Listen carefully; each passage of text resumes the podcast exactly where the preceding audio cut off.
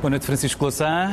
Hoje é sexta-feira, passaram cinco dias uh, do fim de semana em que se realizou o Congresso do Partido Socialista no Algarve, em que várias uh, questões foram levantadas, mas uma que se falou, barra não falou, foi a da liderança substituída num futuro. Ou seja, agora de António Costa é absolutamente sólida e o futuro. Pergunto-lhe na sua opinião, é extemporâneo estar-se em 2021 a falar-se da questão das candidaturas à liderança e da substituição de António Costa? Bem, é, é um caso curioso, porque estamos na sexta-feira a seguir ao sábado e domingo do Congresso do PS e é como se não tivesse acontecido nada. Na verdade, a única grande discussão que motiva até a primeira página do Expresso de hoje eh, e que foi muito discutido no Congresso, à margem do Congresso, mais à margem do que no próprio Congresso, foi o tema que não estava no Congresso. Portanto, do Congresso propriamente dito, não nos lembramos de muita coisa. Não houve contradição, mas isso, pronto, são as condições do partido. Há a hegemonia muito clara de, de, António Costa, é governante, e era pouco natural que houvesse uma grande polémica, eh, mas também não surgiu eh, um discurso sobre o que pode ser a ambição deste mandato do próximo, o que pode ser a sequência das políticas que o PS tem vindo a desenvolver, como resolver as contradições que têm surgido, porque é uma governação que tem tido os seus altos e baixos, as suas dificuldades. Mesmo a própria apreciação da pandemia, creio que deixou só uma promessa muito muito genérica sobre o Serviço Nacional de Saúde, e então surge o problema da, da sucessão. Cenicamente multiplicado pelo próprio Partido Socialista, com o Politburo, que é, que é colocado com, com os vários candidatos, sendo que de todos eles entendamos há um único candidato à liderança, afirmado consequente e que mal acabou o Congresso foi fazer campanha autárquica junto das tropas do terreno, chamemos-lhe assim, se me permitem a expressão, sem qualquer, uh, sem qualquer malícia, uh, para organizar a sua influência no aparelho e na estrutura do partido, que é muito pesada. Ou seja, no momento atual, o único candidato alternativo a António Costa, esperando naturalmente não se confrontar com ele, mas substituí-lo na sua saída, é Pedro Nuno Santos. Não há mais nenhum. Há outros candidatos, por vezes anunciados pela comunicação social, porque são sugeridos por alguém do partido ou pelo próprio partido, de alguma forma com esta encenação, mas todos eles são candidatos que estão eh, ou fora ou não sabem se querem estar dentro. Alguns até, creio que, figuras usadas, eh, com algum mal-estar que é indisfarçável. Mariana Vieira da Silva em particular. Claro que Ana Catarina Menos colocar-se-ia nessa posição, creio que não teve, eh, não juntou força suficiente para isso. Até se deu o caso, esse quase anedótico, Rodrigo, isso não lhe escapou, da proposta de Marta Temido, que, cuja adesão ao Partido Socialista não faz grande surpresa, porque ela é ministra do governo, fiel ao governo, próxima do partido, aderiu ao partido, tudo bem, acho, acho natural que o faça, fez-se disso uma cerimónia, também acho natural que o partido faça isso, atendendo ao seu, ao seu prestígio, e depois é anunciada, é lançada por António Costa num rodapé de uma entrevista como uma possível candidata daqui a dois anos. A proposta é ridícula, não tem sentido nenhum. E ela própria pôs-se imediatamente à margem dessa discussão, dizendo: bom, mas não tem muito sentido. Então alguém entra no partido para dois anos depois, num partido com a história do Partido Socialista, para ser candidato a dirigir o partido. Isso não, isso não existe, é, é uma fantasia. Mas é uma fantasia e um divertimento de, de, de António Costa que foi retomado por muita gente. Houve comentários que avaliaram do, do, do peso Sim, desta uma proposta. Uma fantasia com que objetivo? com o objetivo de entreter, na verdade, eh, e se de desviar, de se falar sobre o assunto, de desviar atenções, de é um fogotório. Uhum. É como uma festa de verão, se ainda fosse, fosse, se tivesse voltado a ser possível, não é? Eh, lançar foguetes para anunciar a festa, nada mais do que isso. Portanto, é um truque. Mas que o próprio truque tenha tido alguma sequência no mundo da comunicação pública é a expressão do vazio da, da, da alternativa. Agora, o problema de António Costa é muito complicado.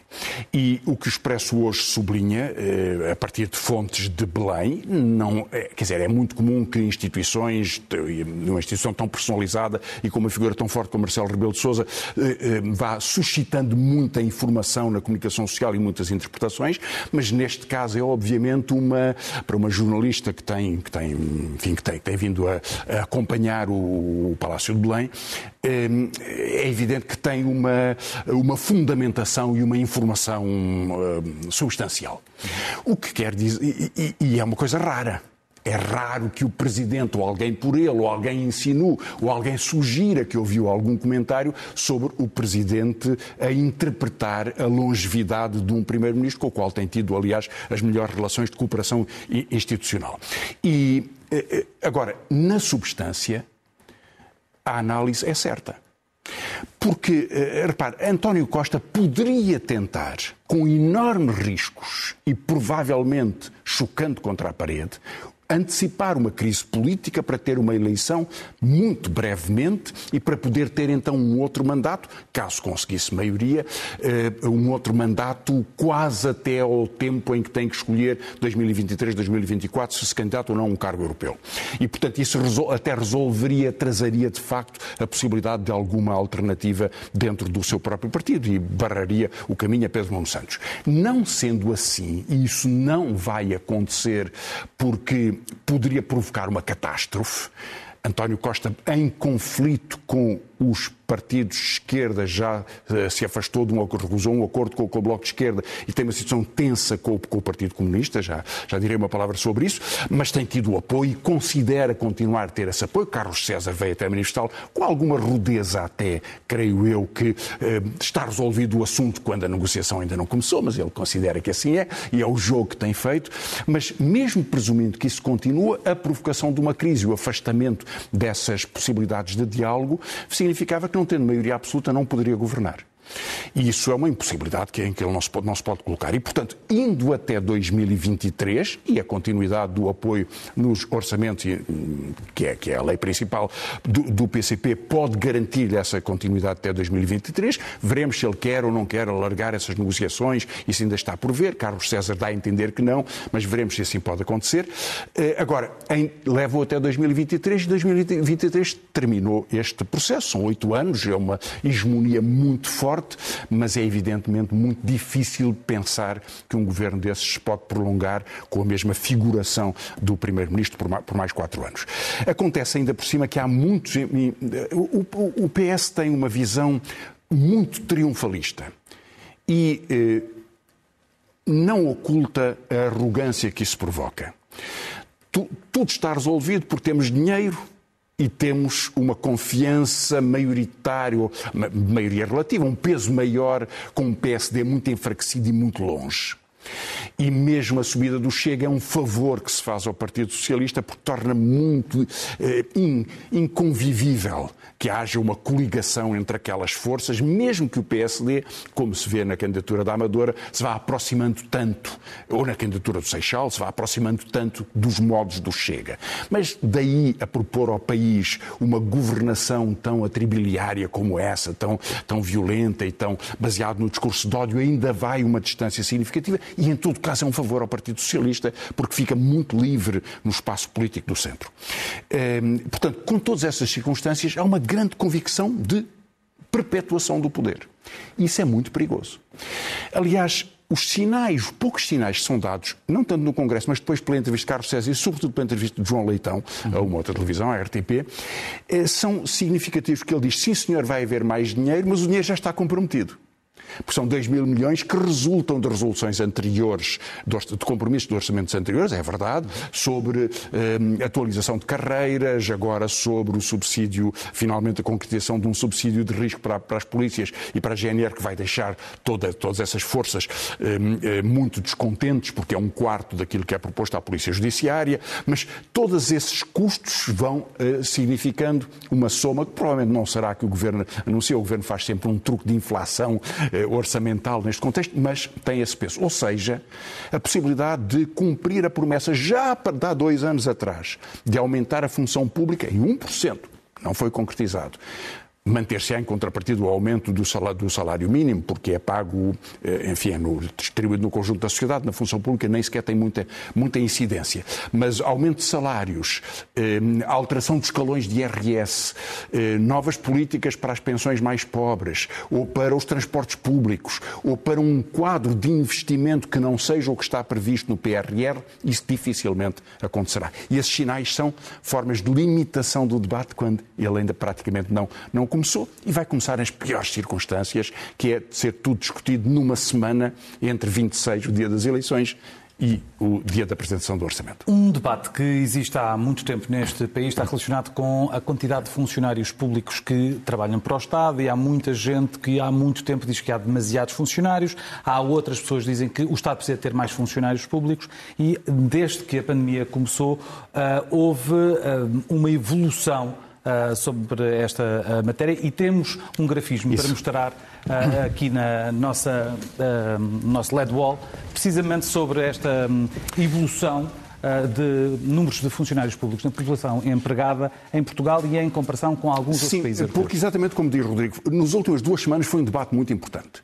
Eh, não diria de primeiras páginas de jornais, mas foi um debate muito importante. Partidos políticos pronunciaram-se, houve um, um grande debate, porque houve um aumento, houve mesmo, um aumento do número de funcionários públicos ao longo dos últimos, dos últimos dois anos. Ehm, e eu queria olhar para esses números para dar informação e, naturalmente, para exprimir uma opinião. Os, as pessoas que nos estão a ver terão a sua. Ehm, havia. Ehm, estes, estes gráficos estão em proporção da, do total da população empregada. Uhum. Os números a que isto corresponde são 729 mil funcionários públicos em 2011 depois vem a Troika, a partir de 2011 e até 2015 há uma quebra, perdem, desaparecem 69 mil empregos na função pública. Na verdade, menos por despedimento, mais porque não são renovados os, os, as funções de pessoas que entram, que entram naturalmente na reforma. Eh, portanto, há uma queda na proporção na função, do, do, da função pública no conjunto da população e agora há uma recuperação para 15,2. É um pouco menos em percentagem total do que há 10 anos atrás, 2011, em números é mais de 3 mil pessoas. 729, mais 2 mil, 2 mil pessoas, para 731 mil. Pessoal que há mais pessoas empregadas, de forma que a proporção é um bocadinho menor, mas é praticamente equivalente. Portanto, há uma queda entre 2011 e 2015 e há uma recuperação até agora. É a mais.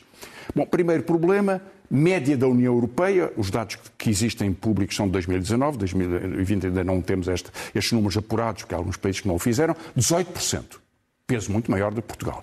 E algumas economias são as que têm mais, mas são economias muito mais desenvolvidas e sociedades mais eh, eh, sólidas nas políticas sociais. A Suécia tem 28%, quase o dobro e a Dinamarca 27%. Eh, Espanha tem um bocadinho menos do que Portugal, portanto, varia muito na escola europeia. Portanto, não se pode dizer que Portugal. Bom, Portugal fica bastante abaixo da média europeia e muito abaixo de outros países que reconhecemos como um bom serviço público. Ehm, agora, Houve quem, repare, há uns anos atrás, dois anos atrás, havia quem dissesse que as cativações retiravam ao Orçamento de Estado a possibilidade de fazer despesa. É curioso ouvir algumas dessas mesmas pessoas que diziam que era preciso mais despesa, dizer agora que é preciso menos funcionários públicos. Porque o problema é o seguinte: haverá setores da função pública que são muito ineficientes.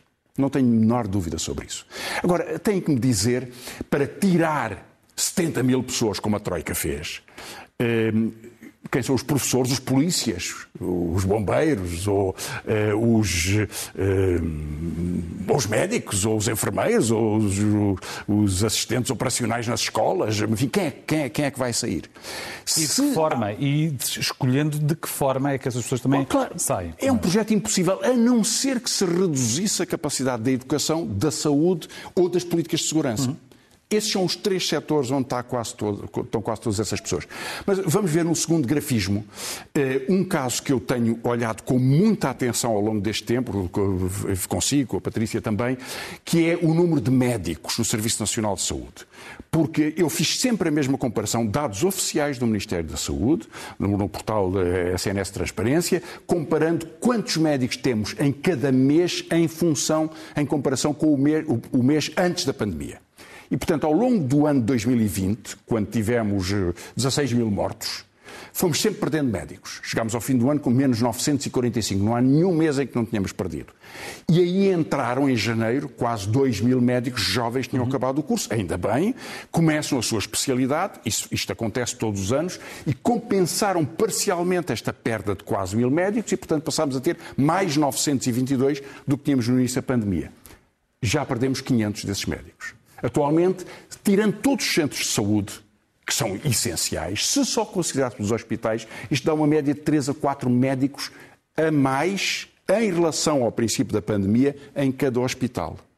quer dizer que não há no Serviço Nacional de Saúde uma resposta do ponto de vista de um dos seus corações de capacidade técnica de saúde. Aumentar o número de enfermeiros, é verdade, é mesmo verdade, embora quase todos em eh, trabalho temporário, aumentou o número de assistentes operacionais, mas em médicos nós estamos a, a, quase chegar, e no fim do ano talvez cheguemos aqui, dois anos atrás, quando a pandemia nos mostrou que precisávamos de muito mais serviços, muito mais capacidade. Portanto, funcionários públicos na saúde, pelo menos precisamos de médicos especialistas. Tem sido um desastre os concursos, concursos para médicos de família, um terço de, de vagas nem sequer houve, houve pessoas a concorrer e, portanto, aqui está uma demonstração prática de problemas que temos a resolver. Temos também um outro quadro para mostrar, mas sobre um outro tema eh, relacionado com a proposta de duas entidades, uma delas a SED, já há cerca de semana e meia, sobre a alteração do processo eleitoral e, nomeadamente, no que diz respeito aos um, eh, círculos eleitorais e à, à escolha dos Sim. deputados. A SEDES fez uma proposta, na verdade vem da proposta de Ribeiro e Castro, que tem uhum. trabalhado com o grupo desde há muito tempo. É uma proposta que, por vezes, tem vindo a ter eco no PSD e tem muito eco no Partido Socialista. António Costa sempre defendeu a ideia de passar para círculos uninominais. É uma possibilidade que existe na Constituição, mas nunca foi concretizada na lei. Antes de falar, dizer duas palavras só sobre a proposta da, da, da SEDES, eu queria apresentar um exemplo de porque é que me parece tão perigoso o modelo dos círculos uninominais.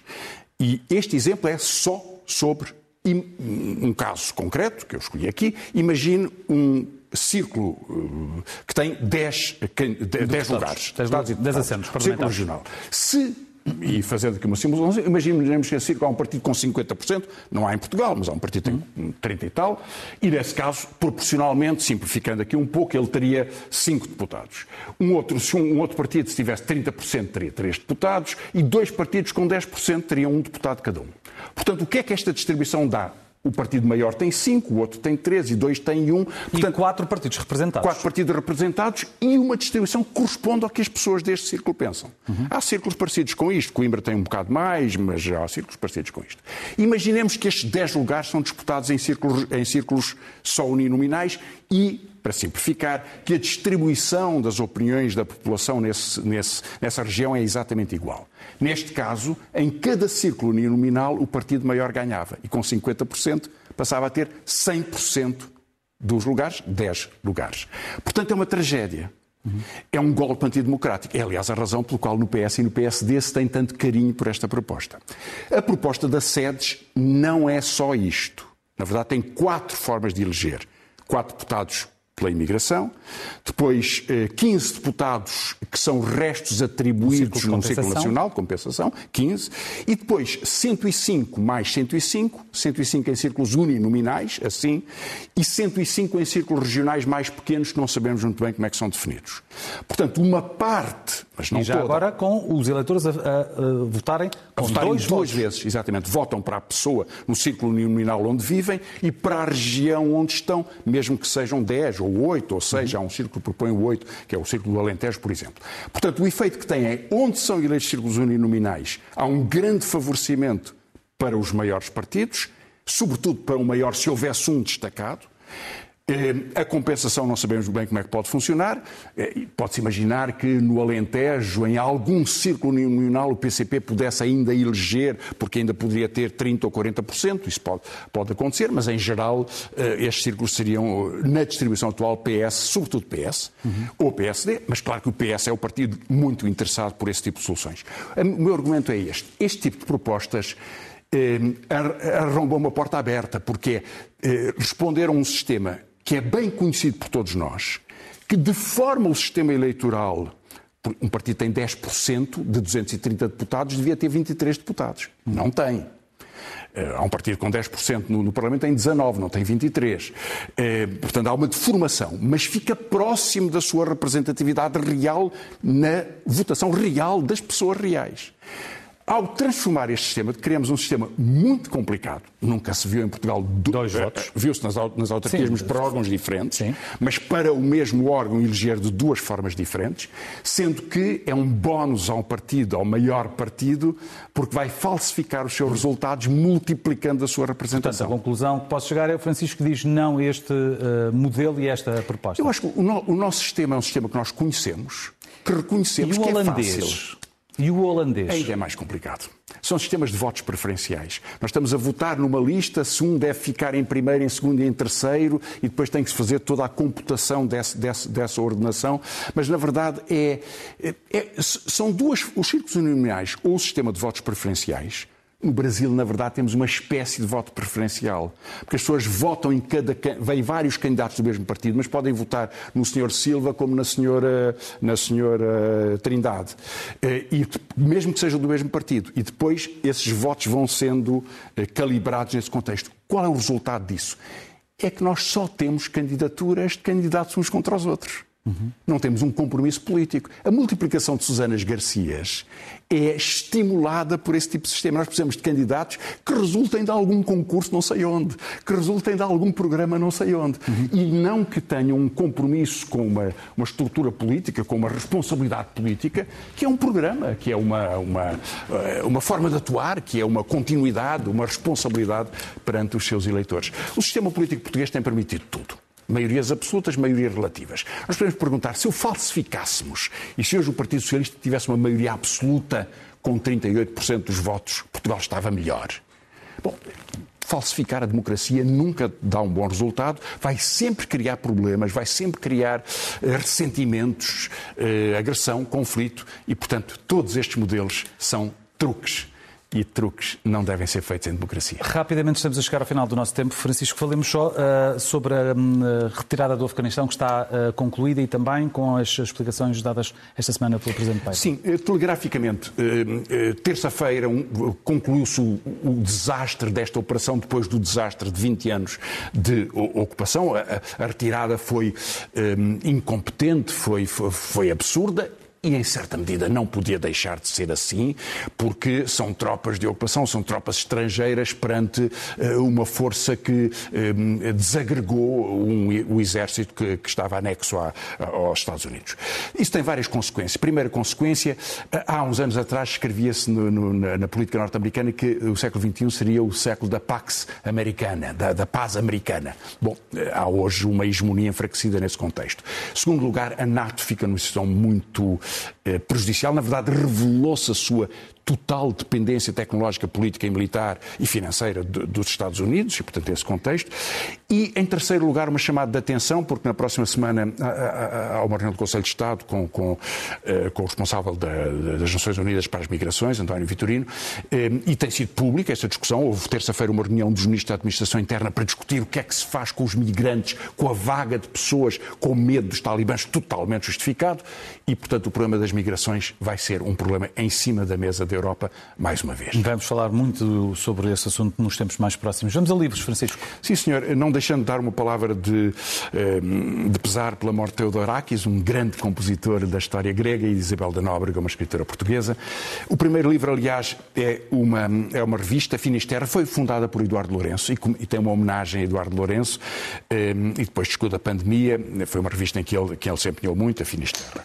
Uma outra homenagem eh, de Otávio, de Otávio da Fonseca, eh, na, na, na tradição, eh, uma vontade de música, Zeca Afonso. São todos os discos de Zeca Afonso com todas as cantigas comentadas, é um manual sobre a história de um dos grandes cantores da história portuguesa.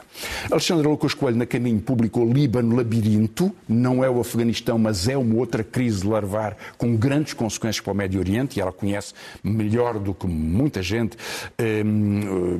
a Palestina, Israel e, neste caso, o Líbano, um livro magnífico de, de, de viagem reportagem. Eh, a Tinta da China publica Visões do Império, que é o resultado de uma exposição eh, de Miguel Bandeira Jerónimo e Joana Pontes, organizado por eles, eh, de fotografias sobre o colonialismo português, sobre a história de Portugal durante, durante, durante o Império. E, finalmente, dois livros sobre dois livros de, de, de médicos ou profissionais de saúde. Mário Cordeiro, pediatra, Venha conhecer o Lobo Mau, sobre sexualidade eh, infantil, na Dom Quixote, um grande especialista, um pediatra muito respeitado. Ehm, eh, Casimiro Cavaco Dias, na Almedina, A Pandemia, a resiliência, do, a resiliência do Sistema de Saúde. E, finalmente, um livro que resulta de um colóquio sobre a extrema-direita, organizado por Cecília Honório e João Mineiro, na Parcifal, Novas e Velhas Extremas-Direitas, comparação entre vários sistemas políticos. Para terminar, vamos ao momento zen e ehm, escolheu o presidente do Esta... dos Estados Unidos, perdão, o presidente do Brasil, essa pessoa tão profícua que, em declarações. Que, que, tem merecido aqui alguma atenção e neste caso é mais um alerta do que somente um pormenor de, de, eh, da sua intervenção. Porque no, no, próximo dia 7 de setembro é o dia da independência do Brasil, a comemoração da independência do Brasil, e estão convocadas manifestações que têm um pouco o tom da manifestação sobre o Capitólio organizado por Trump, em que eh, Bolsonaro apela à luta contra o Supremo Tribunal e à mobilização da Polícia Militar e de outras das suas forças apoiantes para fazer uma grande demonstração de força e vamos ver como é que ela apresenta. Vamos eh, ver esse momento, Zé. Boa noite, bom fim de semana, Francisco.